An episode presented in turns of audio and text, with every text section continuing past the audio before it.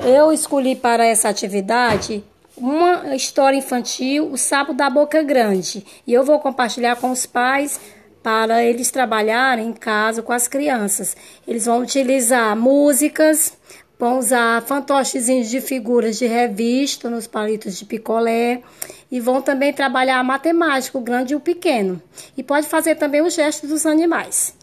O nome da história é O Sapo da Boca Grande e se passa numa floresta.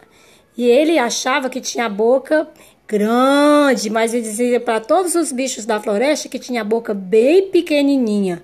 Aí um dia chegou a lagarta e falou: Sapo, você tem a boca grande? Não, eu tenho a boca pequena. Sapo, você tem a boca muito grande.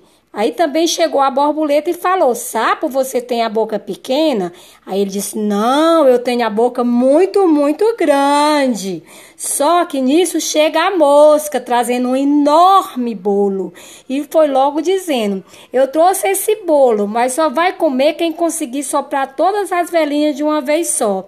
O sapo, muito esperto, já já foi dizendo assim: Ó, oh, eu consigo apagar todas as velhinhas de uma vez só, porque eu tenho a boca muito grande. E o sapo soprou, soprou e conseguiu apagar todas as velhinhas de uma vez só. E comeu o bolo todinho sozinho. Boca pequena, hein? Hum, me engana, seu sapo.